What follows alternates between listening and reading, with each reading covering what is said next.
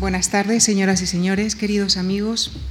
A partir de esta tarde les invito a que se sumerjan con nosotros en un mundo cargado de refinamiento y sensibilidad, en la atmósfera donde nace la novela europea, cargada de caballeros errantes, de amores trágicos y de gestas heroicas. Iniciamos hoy el ciclo titulado Los orígenes medievales de la novela europea, que continuará el próximo martes cuando Isabel de Riquer nos hable de Tristán. El próximo jueves, Carlos Alvar nos llevará hasta el rey Arturo y el jueves siguiente, Victoria Cirlot nos hablará del mito del Grial.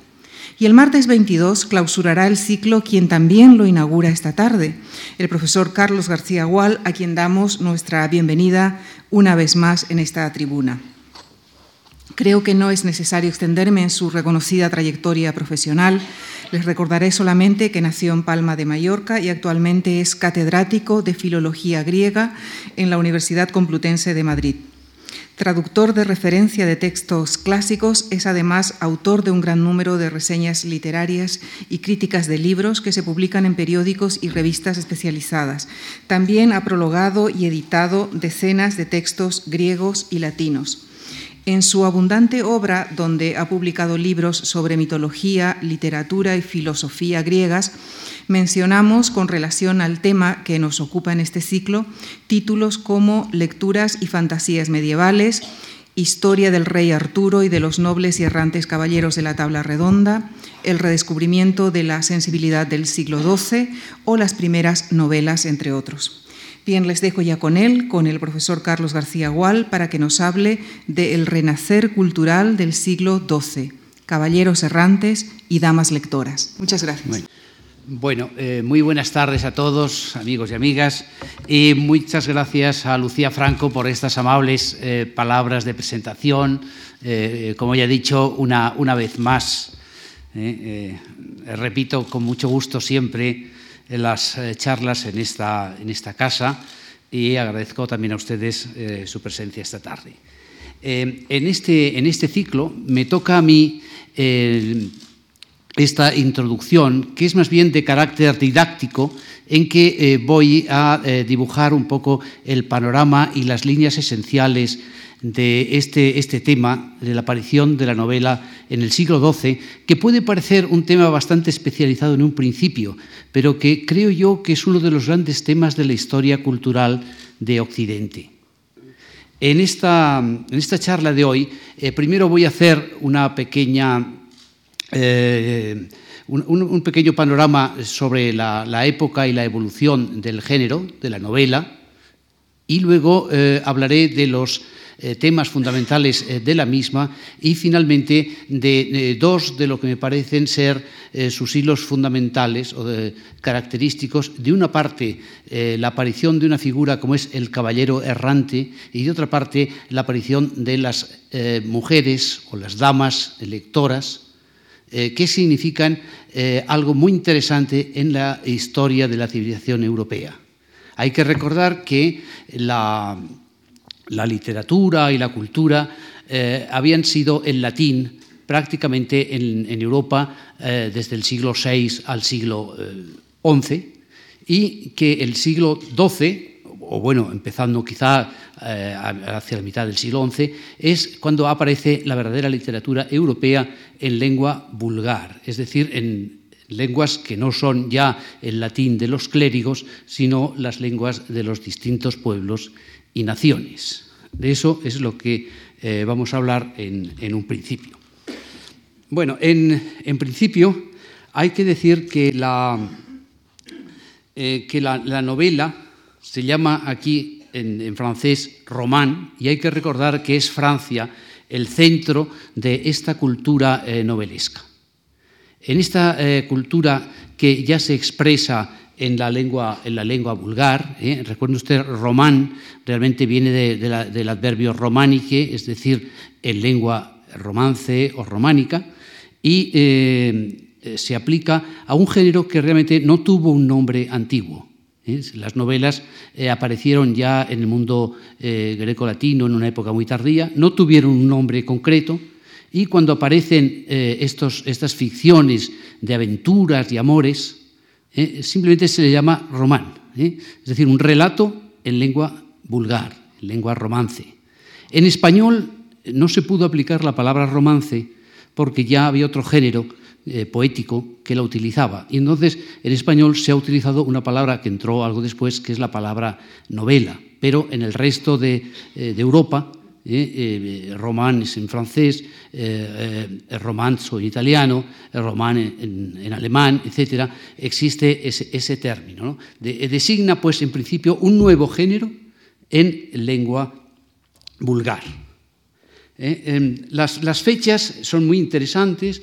Eh, hacia el, el, siglo XII, hacia mediados del siglo XII, recuerden ustedes que es la época eh, de las grandes catedrales, ¿eh? catedrales románicas y también góticas, que es la época de las primeras universidades, en que las ciudades ya adquieren eh, un, cierto, un, cierto, poder y que los eh, reyes tratan de superar a los señores feudales e implantar un, nuevo, un nuevo, orden. E en ese mundo de clérigos y señores feudales, eh, hay un nuevo público, y en eso insistiré, un público que quiere ya oír historias nuevas, historias de ficción y contadas en su propia lengua.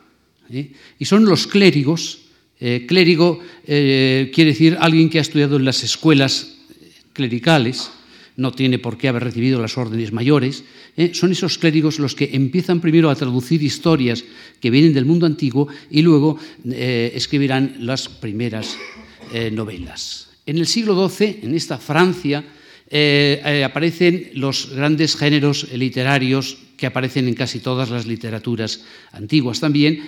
primero, la épica, es decir, las canciones de gesta, las chansons de geste, por ejemplo, la, la canción de Roldán, y luego muchas otras. Eh, y luego aparece también la, lírica, la gran lírica de los eh, trovadores provenzales, es decir, del sur de Francia, de, la, de los occitanos que hablan este, este, francés que llamamos la langue d'oc, ¿eh? porque oc es la palabra para decir sí, frente al francés del norte, que es la langue d'oil. Los, los trovadores proceden del sur de Francia, y crean una lírica eh, que realmente se extenderá pronto a toda Europa. Y un poco más tarde, los eh, novelistas, los que llamamos nosotros novelistas, que ya son del norte de Francia, eh, crearán este, eh, estas novelas de las que nos vamos a ocupar aquí. Eh, es difícil definir qué es una novela. ¿eh? En principio, digamos que es un relato largo de ficción, de ficción eh, muchas veces sentimental, eh, que evoca un mundo eh, nuevo en que los lectores pueden de alguna manera sumergirse y simpatizar con él. La aparición de la, de la novela en francés, de, de estas novelas, se puede datar muy bien a mediados del siglo XII y prospera durante la segunda mitad del siglo XII y durante todo el siglo XIII. la la, la, aparición de las novelas tiene varias etapas. ¿eh? Como digo, en este resumen voy un poco apresurado, pero en fin, los narradores que vengan después ya les contarán las historias estupendas de todas estas etapas. En primer lugar, hay lo que podríamos llamar las novelas de la antigüedad, que son eh, la, la, novela de Alejandro, eh, en francés, Roman d'Alexandre, eh, la novela de Troya, eh, la novela de Tebas, y la novela de Eneas, eh, que corresponden a textos de la antigüedad. ¿eh? Eh, textos de la antigüedad que estos novelistas, digamos, modernizan a su manera en la, en la época. Esa es la primera etapa que forma una especie de transición entre el mundo antiguo, los temas son del mundo antiguo, y el mundo medieval. Realmente la medievalización de esos temas es muy interesante. Por ejemplo, eh, porque los novelistas de esta época introducen historias de amor o desarrollan historias de amor. Por ejemplo, en el, en, el Eneas, que es una, eh, una, una, novela, digamos que eh, viene de, de, la Eneida de Virgilio, hay una historia de amor entre Eneas y Lavinia que es muy larga, 1500 versos, que es plena invención del, del novelista. ¿eh? La guerra de Troya que se cuenta también tiene sus historias de amor. Y los héroes antiguos aparecen ya como caballeros. Esta es la, primera etapa de lo que podemos llamar las novelas de la antigüedad. Una transición en que, digamos, como, ha pasado en otras ocasiones, para verse a sí mismos ¿eh? los, escritores apelan a traducir el mundo antiguo, pero con colores modernos. Luego, eh, después de estas novelas, aparecen otras que tienen ya un, núcleo mítico eh, nuevo. Son las novelas que llamamos de tema artúrico. Es decir, vienen, vienen a hablar de un mundo un tanto fabuloso, en principio de orígenes célticos, transmitido por los eh, cuenteros, los, eh, eh, los, cuenteros y los, digamos, juglares bretones, que habla de una serie de personajes del mundo céltico donde hay, hadas, magos, escenarios fantásticos, presencias misteriosas, y estos novelistas sobre todo el gran novelista francés que se llama Chrétien de Troyes, toman esas historias y las transforman en novela. ¿Eh? Toman unas historias que en principio eran, como se ha dicho, cuentos de aventura, ¿eh? y los transforman en novelas. Y esas son las primeras novelas de tema artúrico que van a desarrollarse mucho. Hay que decir que este gran personaje, que quedará para siempre la literatura del rey Arturo, en gran medida es una invención. Probablemente no existió nunca un rey Arturo.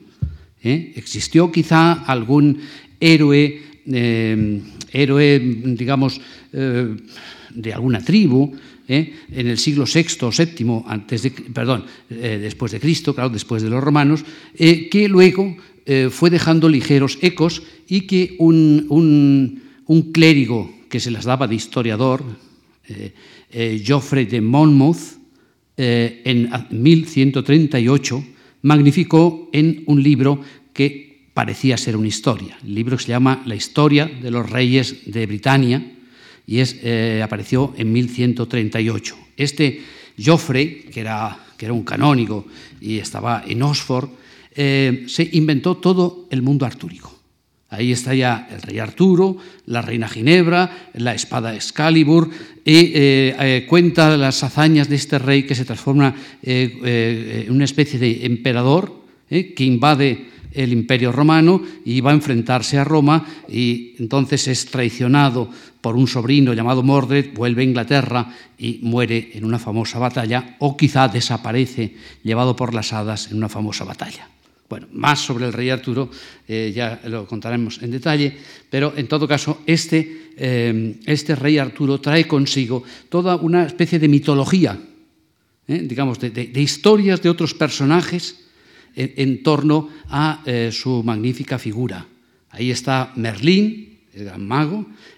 más tarde, no en este libro, este libro está en latín, ¿no? luego se tradujo al francés, aparecerá también la tabla redonda, o la mesa redonda de los, caballeros, y una serie de grandes caballeros que se ocuparán de las novelas. Estas novelas primero son en verso.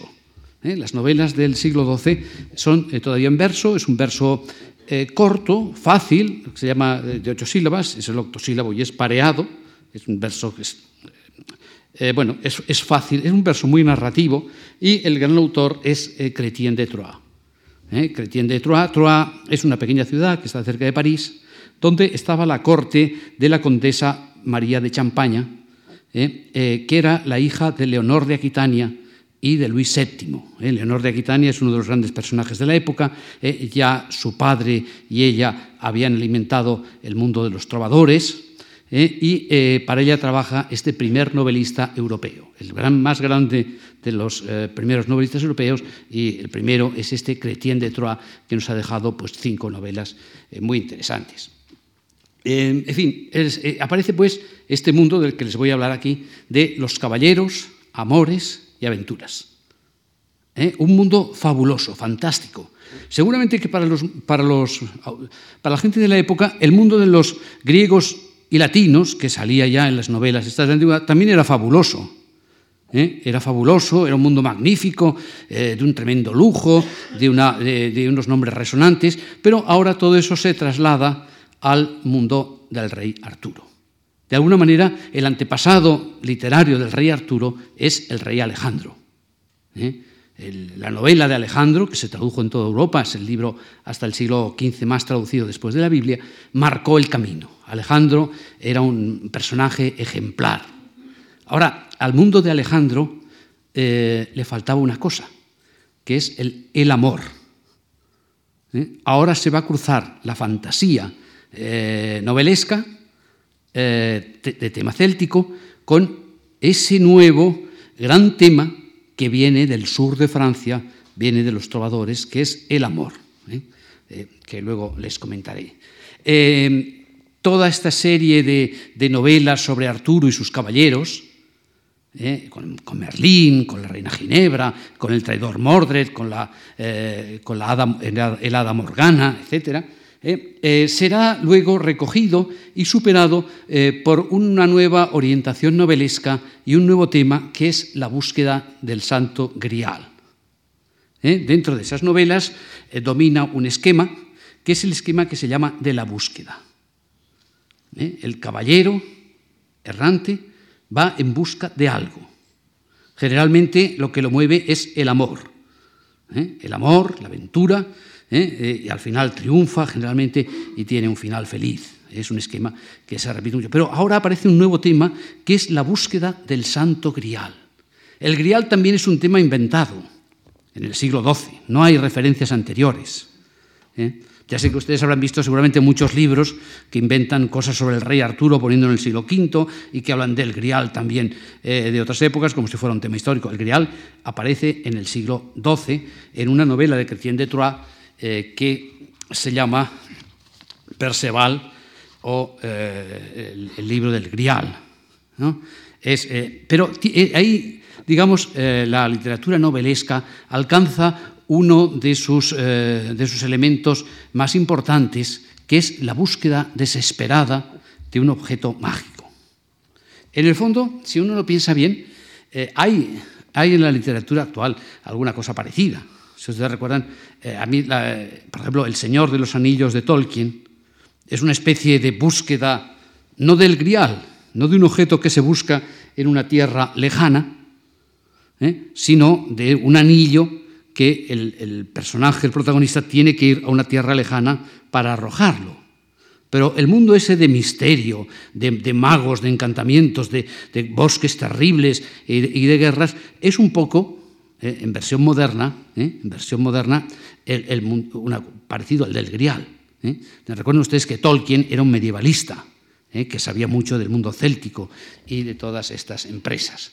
Y finalmente, sobre estas sobre estas novelas, en el siglo XIII ya hay una cosa importante, las novelas pasan a escribirse en prosa. Es distinto el, sentimiento del lector ante algo escrito en verso o algo escrito en prosa. La prosa se utilizó primero para la historia y se creía que lo que se ponía en prosa era verdad. Lo que se ponía en verso eh, era invención poética. Pero estas novelas pasan a escribirse en prosa en el siglo XIII y además eh, se alargan y se forman eh, ciclos novelescos, se van enganchando personajes, eh, personajes y temas hasta formar una especie de ciclo. Recuerden ustedes que el siglo XIII es también el siglo de las, de las sumas, por ejemplo, la suma teológica de Santo Tomás de Aquino. ¿no? ¿eh? En la universidad se están formando también esos eh, grandes edificios conceptuales. ¿eh? Pues bueno, en la novela también se formarán los ciclos. Hay un ciclo llamado de Lanzarote, que habla de una en cinco en, cinco o seis tomos. y luego hay el ciclo del Grial, que también tiene cinco partes. ¿eh? se ha construido. Y eh, ese, ese, ciclo del Grial y el ciclo de Lanzarote son muy interesantes porque son la culminación de la novela, pero al final eh, son unos grandes relatos de aventuras con final melancólico. Al final todos mueren. En una de las grandes novelas, ya en prosa, del ciclo de Lanzarote, al final se llama La muerte del rey Arturo eh, morirá el rey Arturo en una gran batalla, ¿eh? morirán los caballeros, ya ha muerto Lanzarote, la reina Ginebra se recluye en un monasterio, ¿eh? y el ciclo del Santo Grial también acaba igual. Los caballeros que han salido en busca del Grial no lo encuentran más que tres, que son los escogidos, uno que se llama Bort, Perceval y Galad, y los dos más escogidos, ya son caballeros perfectos, Perceval y Galad, mueren cuando tienen el grial en las manos. ¿eh? El grial sube a los cielos y desaparece. El otro vuelve y cuenta la historia de que todos han muerto. De manera que, eh, digamos que estas, estas novelas del grial, de la muerte de Arturo, que están al final de los ciclos, cierran muy bien toda una época. ¿eh? Empieza una época, digamos, mucho más melancólica. Bueno, yo creo que eh, estas novelas anticipan, anticipan muchas cosas del mundo, del mundo posterior y que los héroes de, ellas siguieron viviendo con otros nombres en muchos otros eh, relatos.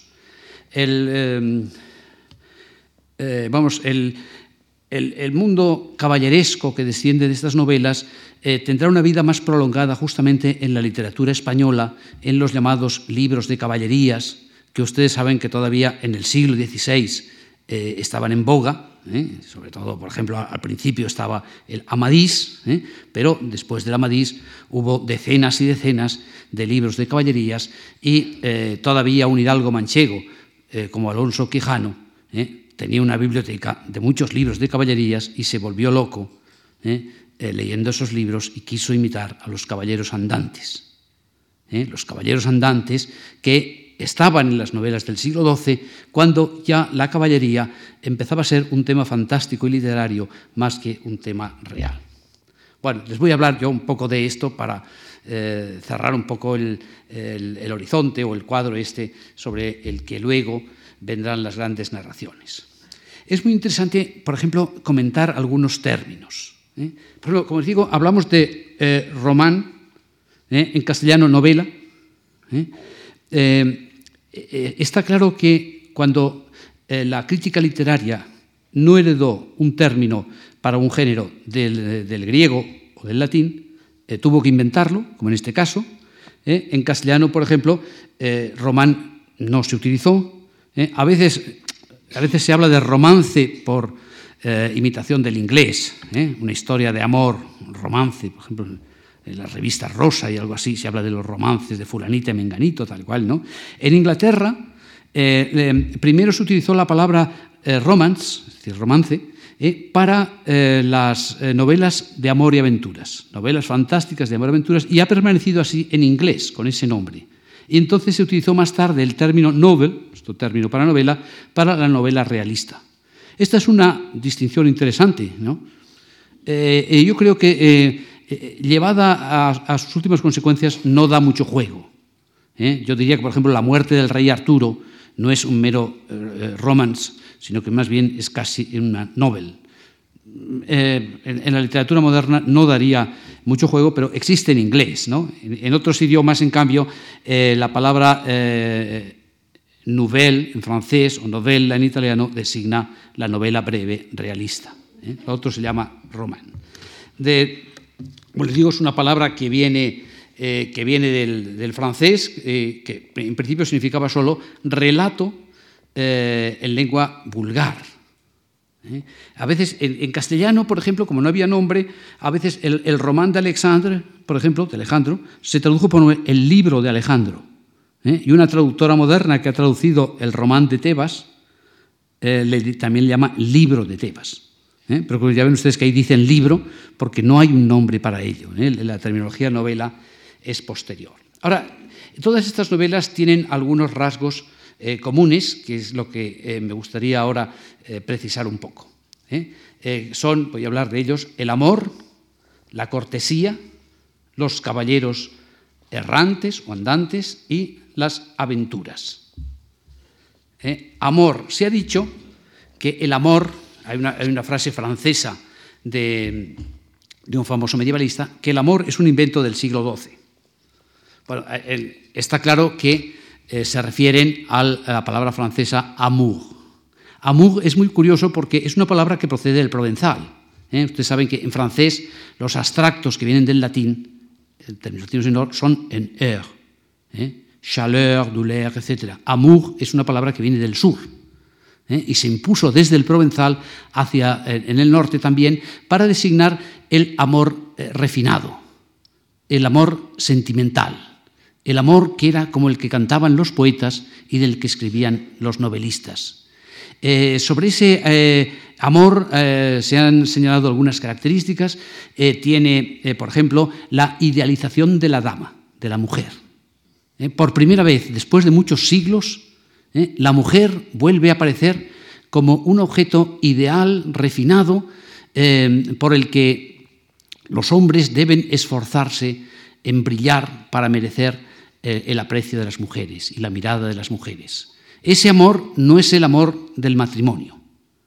El matrimonio es una cosa, Piensen ustedes que en la Edad Media el matrimonio, sobre todo en las clases altas, era un matrimonio muy pragmático, eh, ligado a las herencias, a las tierras, etcétera, y que las familias eh, nobles casaban a sus hijos a veces casi recién nacidos. ¿eh? Se prometían y tal. Era, era un asunto comercial, comercial de alta clase. Pero este amor no. Este amor es un amor libre y difícil. Es un amor refinado. O sea, eh, no, es una, no, es un amor que se encuentre entre la gente del pueblo, sino que es un amor, eh, digamos, eh, de, de clase alta. Y muchas veces está ligado al adulterio. El adulterio, por ejemplo, aquí en este mundo caballeresco tiene dos espléndidos ejemplos. uno de ellos es el amor de Tristán e Isolda y otro es el amor de Lanzarote y la reina Ginebra. Tanto Isolda como la reina Ginebra son las esposas de dos reyes, ¿eh? mientras que eh, Tristán y Lanzarote son dos caballeros enamorados ¿eh? que se esfuerzan por conseguir los favores de la dama. Hay que decir que en este amor importa más el, el, empeño y el esfuerzo, la pasión sentimental, que no, digamos, la realización sexual del amor. Eso es secundario, como ya lo era en eh, el mundo provenzal. Pero eh, es curioso que este tema de eh, el amor, el adulterio, la pasión, tiene a veces ecos distintos en los novelistas que en los trovadores. El mundo de los trovadores es un mundo de, de una retórica apasionada, pero de historias muy breves, como pasa con la lírica. La poesía lírica más bien se refiere a momentos. ¿Eh? En cambio, eh, la novela eh, se extiende por un espacio mucho más largo.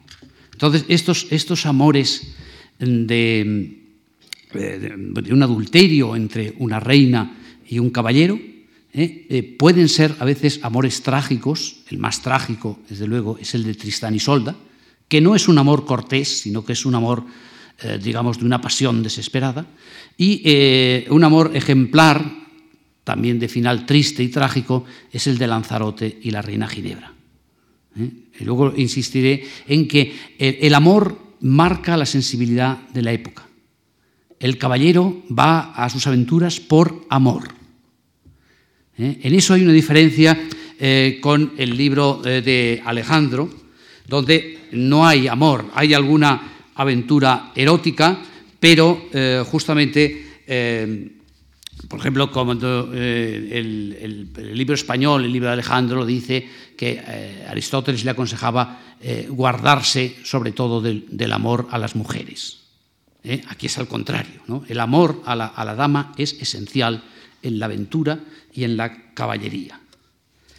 Bueno, como digo, este, el amor, este amor puede provocar puede provocar incluso en las novelas algunos conflictos. Por ejemplo, este, eh, este primer novelista, Chrétien de Troyes, era partidario de que, del amor con final feliz matrimonial, ¿eh? al contrario de los poetas del sur. Eh, cuando tuvo que escribir la historia de Lanzarote, Lanzarote que se enamora de la reina Ginebra y tal, y va en busca de la reina Ginebra en una, en una quête hasta el mundo de los muertos, eh, eh, se le planteó el problema de cómo acabarlo y realmente dejó la novela sin acabar. El gran libro de que se llama El Caballero de la Carreta o Perceval, perdón, Perceval o Lanzarote, está inacabado, quizá porque el novelista no le veía una fácil conclusión. En los otros libros, en La muerte del rey Arturo, esa es una historia trágica apasionante, porque en la muerte del rey Arturo ya eh, eh, han pasado muchos años. Lanzarote y la reina Ginebra probablemente han tenido una noche de reunión amorosa solamente, ¿eh? y se encuentran ya viejos cuando el rey Arturo va a descubrir por, delaciones de algún traidor, etcétera, la historia y va a, surgir la tragedia final. ¿eh? Pero, en cambio, eh, otros, otros conflictos eh, hay en el EREC.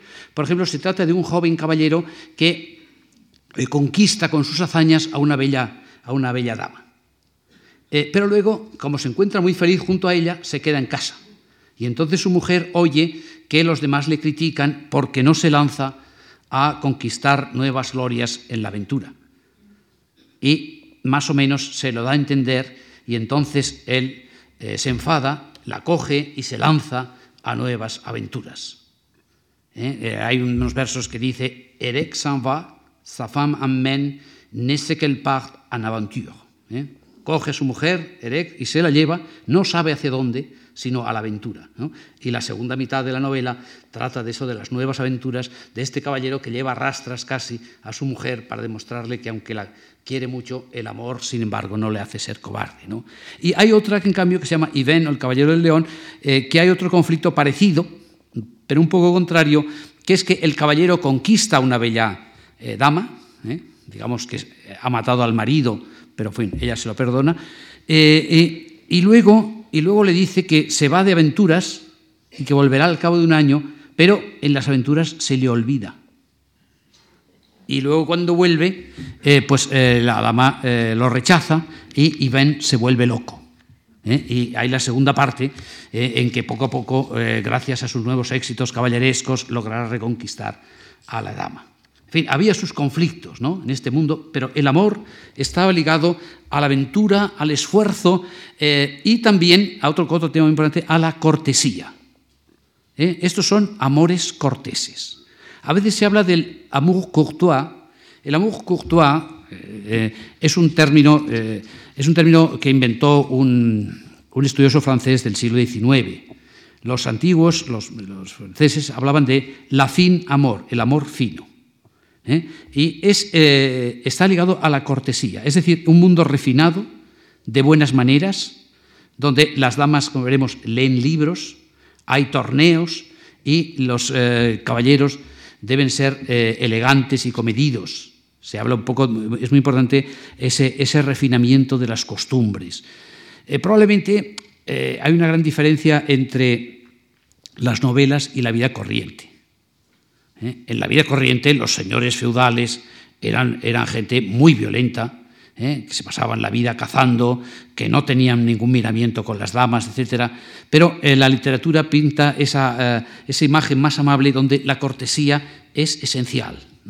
la vida elegante será en las cortes, y cuando pensamos en las cortes no me refiero a las cortes regias, a la corte del rey, el gran rey de Francia, que está en París, sino a cortes de estas feudales eh, estas, eh, en, ciudades de provincia, como podría ser, eh, por ejemplo, esta, esta, ciudad de Troyes en, Champaña, otras, otras ciudades donde en el castillo, la, dueña del castillo, que estaba mucho más en casa que su marido, reunió una pequeña corte y había estas fiestas y este lujo de, vestidos, de, maneras, etc. Y la cortesía ha, ha marcado también toda una época está ligado un poco al, tema este del refinamiento cortesano.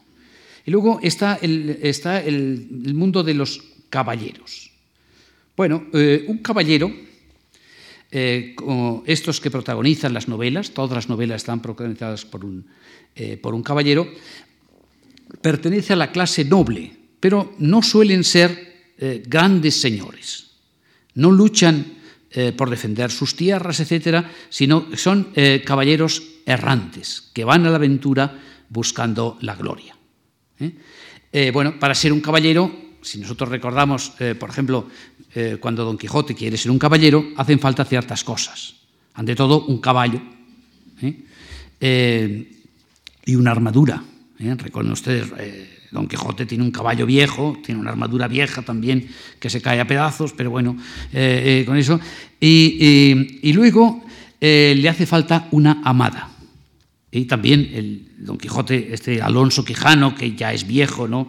que no ha tenido muchas relaciones amorosas, ni conoce a muchas mujeres, ¿eh? se inventa, pues todo ello, pues se inventa, se inventa la amada. ¿no? Y luego eh, también requiere, eh, requiere a veces un escudero, está bien, un escudero que le acompañe y toda una manera de proceder. la caballería tiene una ética. No solo hay que conquistar eh, terrenos y luchar las batallas, sino proteger a las viudas, cuidar de las eh, doncellas malparadas, eh, restablecer la justicia. se dibuja un mundo ideal, donde los caballeros, digamos, son la sal de la tierra. En estos caballeros que luego se sentarán algunos en la, en la gran tabla redonda, en la mesa del rey Arturo, todos se rigen por este mismo código ético. Es decir, están, eh, no solamente son corteses y amantes, sino que tienen también un, deber de defender eh, la justicia y mostrar, eh, digamos, la generosidad y la nobleza. Y este, estos caballeros, que aquí se llaman en francés chevalier errant, caballeros errantes, en castellano se dijo más bien andantes, yo creo que es más claro errantes, ¿no? porque realmente andar iban a caballo siempre y eh, salen siempre en busca de la aventura. ¿Eh? Eso significa un gran cambio frente a la época anterior donde la caballería era un cuerpo de guerreros, meros guerreros, digamos, la caballería, luchaban, eh, digamos, como tropas escogidas en las batallas y servían a un rey y obedecían órdenes. Pero ahora no, el caballero es un, un, personaje individual que no tiene, no tiene un destino en, la vida, no tiene un destino marcado, ¿eh? sino que eh, con una eh, libertad, con una libertad plena, se lanza por los caminos a lo que salga. La, la, palabra aventura quiere decir eso, adventura, a, lo que, a lo que le salga. Y en estas novelas, bueno, lo que le sale suele ser interesante porque hay siempre castillos con alguna doncella ultrajada, hay, gigantes, y enanos y magos, y siempre hay aventuras eh, por las que luchar y donde demostrar eh, su, bravura y su cortesía a la vez. O sea que todas estas eh, nociones están mezcladas, el amor, la cortesía, los caballeros y las, las aventuras. los caballeros errantes son pues una, una figura nueva que los distingue de los anteriores. Eh, fundamentalmente, como les digo, la aventura se convierte en una especie de búsqueda, eso que se llama la quête, ¿eh? y que va a encontrar al final de todo, ¿eh? en la búsqueda del Santo Grial, su forma más compleja.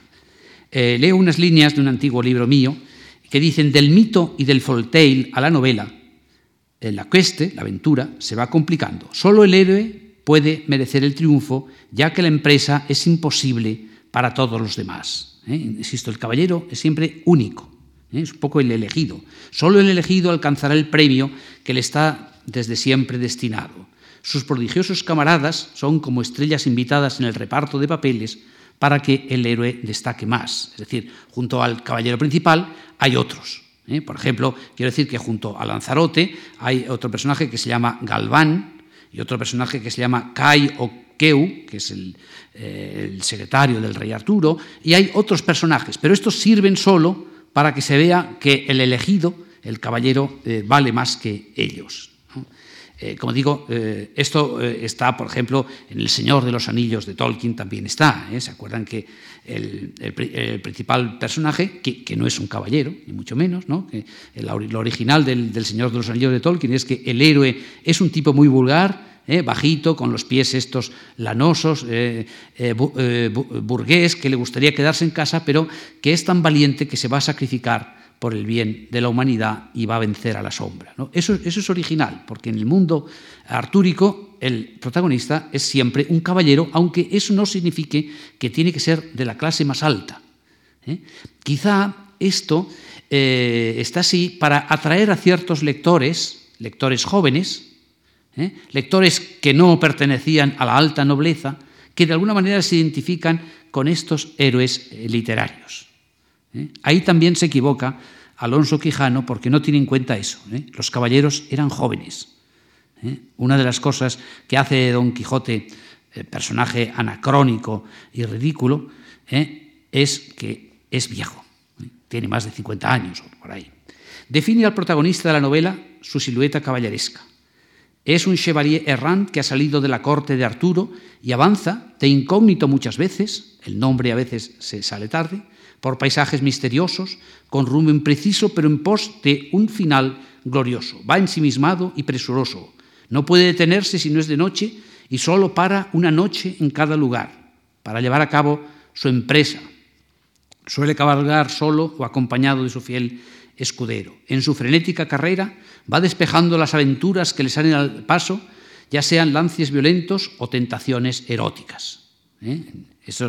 Eh, no solo hay monstruos y hadas, sino también hay estas seductoras eh, princesas o jovencitas de los castillos que a veces hacen unas invitaciones sexuales al caballero que el caballero eh, que tiene una amada de verdad debe desestimar. Pero en fin, en su frenética carrera sí, va despejando. Monstruos menores y princesas marginales quedan atrás en la estela de su marcha. Envía a los vencidos a dar noticia de sus victorias a la corte de Arturo. Despacha con pulcritud y pronto los encuentros porque está enfrascado en un peregrinaje heroico, ascético y solitario y hay que seguirle para saber a dónde va. A diferencia de lo que acontece a los héroes épicos que luchan en tierras muy concretas y contra enemigos persistentes, el caballero errante no tiene un territorio propio, no tiene una patria pequeña que defender, ni reclama un feudo usurpado a los suyos, sino que se aventura por una geografía poco definida y arrostra enemigos inciertos de extraña catadura. Si el episodio típico en la épica es el asedio de una ciudad, por ejemplo, en Troya, ¿no?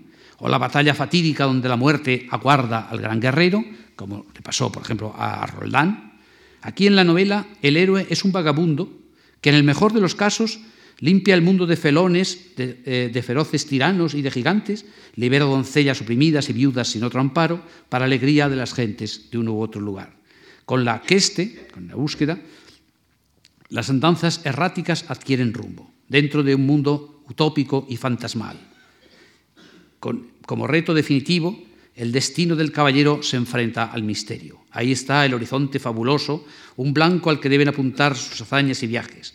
Para Lanzarote, el objetivo es liberar a la amada reina Ginebra del misterioso castillo de Melgante que ha venido del país de donde nadie vuelve. Para Perceval es volver a encontrar el grial en el castillo perdido y formular unas mágicas preguntas. Más tarde, la búsqueda del grial se sentirá como una gran empresa colectiva y serán muchos los caballeros de la tabla redonda que vayan a buscarlo con estrepitoso fracaso, porque el éxito, como recuerdan los múltiples relatos, está reservado al elegido. Es decir, el, eh, mundo en que se mueven los caballeros no es el mundo de las gestas de la épica. En las gestas de la épica hay un terreno seguro. ¿eh? Roldán muere por Francia. ¿eh? pero, en cambio, estos caballeros eh, están en torno a la corte del rey Arturo, que no sabemos muy bien dónde está. ¿eh? Hay, eh, hay, una ciudad mágica que es Camelot, pero ¿dónde está Camelot? Hay un bosque que se llama Brocelianda, que, es donde va a parar Merlín, que bueno, hay un bosque que, eso es que se llama así en, Bretaña, pero, no, pero cruzan de un sitio a otro como, como si no hubiera el mar por medio. Es decir, es un mundo fabuloso y y de personajes eh, también utópicos. ¿eh? Eso es lo que caracteriza este, este mundo de los eh, caballeros. Bueno, todo esto, como les, como les, digo, todo este mundo inventado tendrá un gran éxito, tendrá un gran éxito y logrará seducir a muchísimos lectores. Es curioso cuando uno piensa cuando en, en la España del siglo XVI, donde todavía no solo, no solo los, los grandes personajes, gente de la corte como Carlos V o, eh, por ejemplo, Ignacio de Loyola leían novelas de caballerías, sino que incluso algunas veces en las ventas, como vemos por, el relato cervantino, se leían estas historias de caballeros errantes, de damas amorosas y de aventuras. Bueno, esto eh, responde, eh, de una parte, al espíritu de la época. Una época en que Europas, Europa o Francia, el mundo, este del sur de Europa, se, eh, enfrascaba en, grandes aventuras peligrosas como las cruzadas, que fueron definitivamente un fracaso resonante, pero junto a ese mundo real había también este mundo mágico, este mundo mágico eh, eh, donde, y este es el punto que quiero tratar ahora, las mujeres fueron decisivas. ¿Eh? Por, eh, un mundo, eh, el, mundo, el mundo de los guerreros era un mundo masculino. Era un mundo masculino de, guerreros, de, glorias bélicas, etc. Ahora, en cambio, hay esta nota femenina que marca la época. Está ya en la visión del amor. Por ejemplo, tomo unas líneas de un libro de una, una antigua medievalista inglesa que se llama Eileen Power, que se llama Mujeres Medievales. Y dice, una concepción totalmente original del amor habría de inspirar a la mejor literatura de la Edad Media y contribuir como tema de los más importantes del Renacimiento del siglo XII. Cuando las sombras de la Edad Oscura retrocedieron y el mundo amaneció de nuevo, surgió un nuevo estilo de vida con un estallido de arte, de nueva educación y de literatura. Esta explosión señaló el nacimiento de una sociedad galante. Era una sociedad refinada y un tanto ociosa. Se requiere ociosidad para cultivar los sentimientos refinados, las sutilezas intelectuales y las maneras galantes. El amour courtois, el amor cortés, que encerraba la filosofía de la vida de la sociedad, cobró forma y se erigió, primero, en un sistema eh, erótico en la Provenza. En la última mitad del siglo XII, los trovadores del sur de Francia crearon una poesía lírica de gran belleza ligada a la teoría del amor cortesano. En el curso de una carrera breve y brillante, la nueva lírica y el modelo ideal de la novela se trasladaron a toda la Europa occidental. Porque es verdad, este tipo de, amor ¿eh? que inspiraba a los trovadores, eh, el amour, en, Alemania a esos poetas que se llaman los Minesinger, Mines amor, los cantores del amor, en Italia eh, inspiró el Dolce Stil Nuevo, marcaba, marcaba la época. Y hay que decir que las grandes damas eran las principales beneficiarias así como la clientela más importante de la literatura y el arte inspirados por el amor cortés. ¿Eh? Los romans d'aventure del siglo XII y XIII encarnan estos afanes de las, de las damas e inspiran el ideal de que todo debe hacerse para complacer a las damas que miran. Es una, eh, es una historia muy bien conocida y sorprendente ¿eh? este este giro que da la cultura en el siglo XII y que propicia también la novela. Me gustaría, pues, eh, eh, evocar, para acabar, eh, no las figuras femeninas que aparecen en las novelas, que sería muy interesante, que a lo mejor ven ustedes en las charlas sucesivas, ¿no? esta Isolda, por ejemplo, o la reina Ginebra, son, son, figuras muy interesantes. una cosa curiosa, hay pequeños rasgos que las diferencian. suelen ser mayores las mujeres que los caballeros. O sea, la dama está por encima del caballero. Y, por ejemplo, con el caso de la reina Ginebra, ¿eh? la reina Ginebra es una, es una dama de, corte perfecta, eh, que sabe los usos y que es la que eh, en la ceremonia de, de, nombrar a alguien caballero cumple nombrando caballero a Lanzarote. Lanzarote es más joven. Al final, cuando la muerte del rey Arturo se cuenta cómo acaban las vidas de unos y otros, hay que, Lanzarote eh, se ha hecho mayor, digamos, pongamos que tiene 40 años, pero la reina Ginebra tiene 50. ¿eh? O ¿eh? digamos, la, dama preferida no es la jovencita, que bueno, también sale en esas novelas, sino muchas veces la gran dama, la gran dama que está ahí. Y es curioso que algunas de estas damas encargaban novelas. Por ejemplo, eh, eh, esta condesa que se llamaba María de Champaña, que era la, hija de Leonor de Aquitania, y estaba casada con el conde de Champaña y vivía en, Troyes, fue la que encargó a Chrétien de Troyes que escribiera El Caballero de la Carreta. Lo, cuenta él en los primeros versos, dice, puesto que Madame de Champagne, la señora de Champaña, quiere que emprenda un nuevo romance, eh, viol, qu'un romance à faire en plein, ¿no? Pues lo, lo, lo, hace. Luego, en cambio, eh, como les digo, esa novela es muy curiosa porque no está, eh, no está acabada, Caballero de la Carreta. Quizá porque el novelista que había recibido el tema de la condesa, la condesa le dijo que se ocupara de este caballero, que es medio, medio inventado, no, no hay precedentes del. Lanzarote eh, ni siquiera es como el rey Arturo, que puede tener algún, algún lejano precedente. De Lanzarote, ¿no? Lancelot es un personaje inventado, pero es el amante de la reina y el novelista no sabía cómo acabar bien esa novela. ¿eh? Ya digo que la novela acaba trágicamente en la muerte del rey Arturo. Hace una novela. Y hay otra novela, eh, por ejemplo, que se llama Le Bel Inconnu, El Bello Desconocido, donde el novelista dice que la escribe para para cumplir con un deseo de su amada. ¿eh? ¿Eh? Dice, puesto que mi amada me ha ordenado hacer una chanson, ¿eh? yo voy a sacar un romance, un román, de un bello cuento de aventura para que demostrar que la amo sin medida y voy a empezar ya. Pero junto a estas damas que encargan, encargan novelas, hay otras que leen. Eh, eh, solamente pondré un par de ejemplos.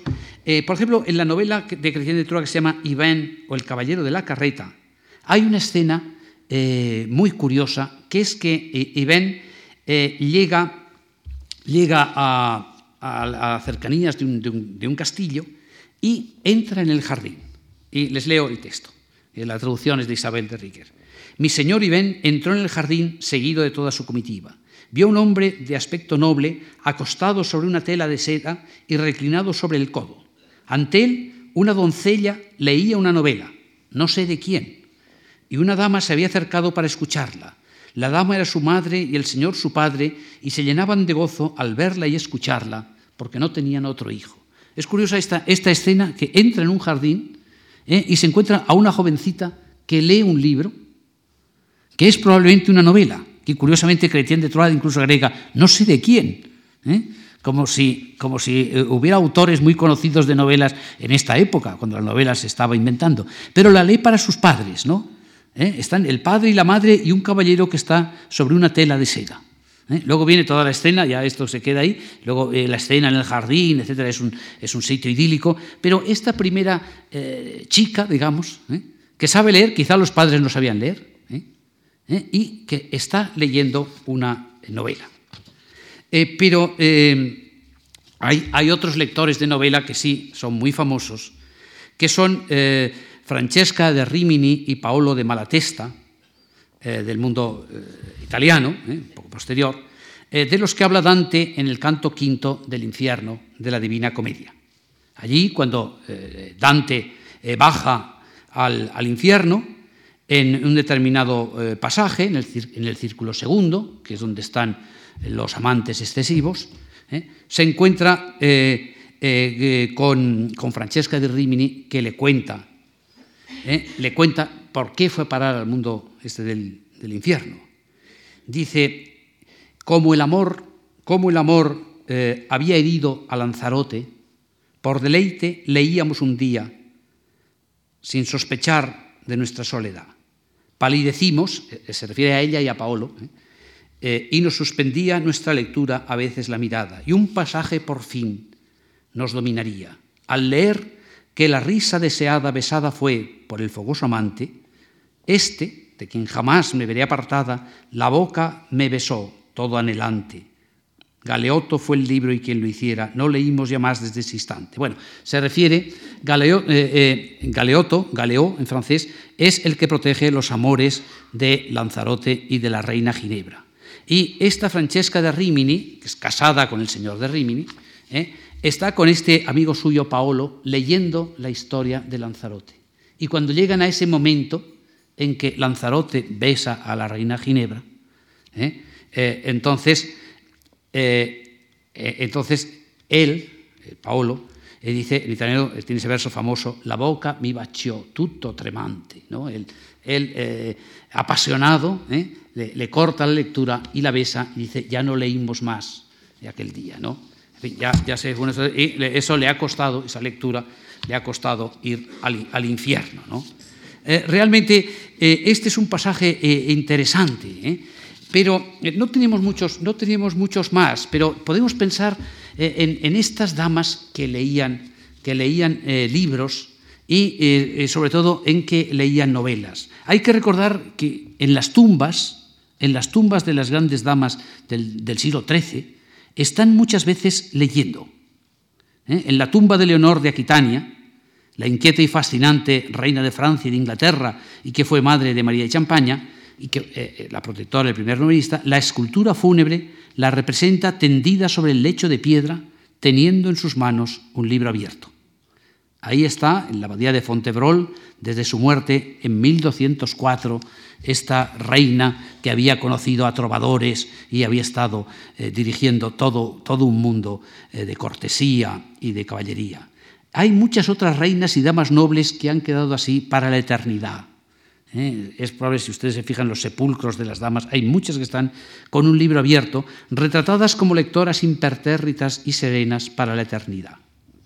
Pero si esta es una actitud verosímil en las nobles damas que fueron pioneras en leer relatos de amor y aventura, hay otra imagen que me gustaría evocar ahora. La imagen de una mujer con un libro en las manos que pasa en Occidente a ilustrar una estampa inverosímil, aunque muy frecuente en la Baja Edad Media y en el Renacimiento, en la pintura. Es la escena de la Anunciación. Si ustedes recuerdan las Anunciaciones, por ejemplo, recuerdo las que hay en el Museo del Prado, que hay 10 o 12, eh, ¿qué hace la Virgen cuando llega el Arcángel San Gabriel? ¿Qué está haciendo? Leyendo un libro. ¿Eh? Desde Frangélico, lo que tiene es un libro pequeñito de bolsillo, ¿eh? a un lado, a otros sitios donde ya aparece con un libro, e incluso hay algún cuadro flamenco que no solo tiene un libro, sino que tiene una estantería, casi una pequeña biblioteca. Bueno, eh, la, eh, la, imagen es inverosímil. Ustedes comprenderán que no sabemos si María era analfabeta o no, probablemente sería analfabeta.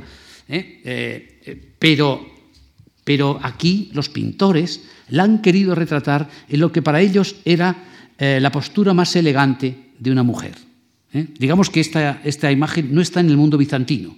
En el mundo bizantino la anunciación sucede siempre, eh, viene el ángel cuando la, la, Virgen está junto a un pozo, o, una cosa así, o en la cocina, incluso en algún caso. ¿no? Pero en cambio, en el mundo este, ya posterior, ¿eh? donde esto, esto, empieza con la primera más antigua es la, las representaciones de Simone Martini de 1330. ¿eh? ¿Eh? Es curioso, la, la mujer, lo más elegante, lo más fino que puede hacer una mujer, se supone que el ángel ha escogido el buen momento para llegar, ¿no? porque podría haber llegado en otro, en otro momento.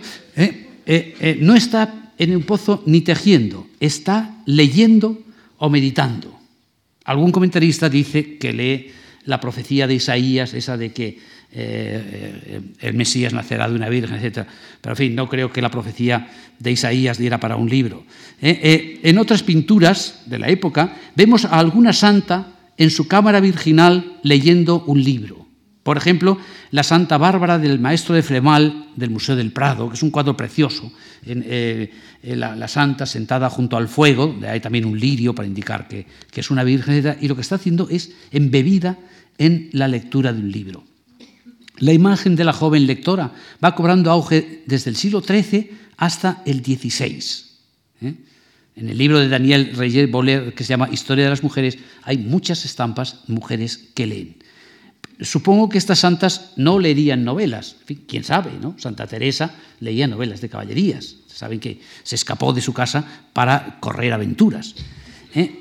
Pero, eh, pero eh, estas damas que en su cámara y a solas o en gentil compañía con Francesca de Rimini leían novelas, están en el camino de estas primeras damas que encargaron eh, relatos de amor cortés. Eh, incluso en algún román antiguo hay escenas eh, de amor donde la dama parece adquirir ese aspecto de, de, saber, de saber intelectual. se dice Se dice alguna de ellas, más que por su belleza, brillaban por sus saberes.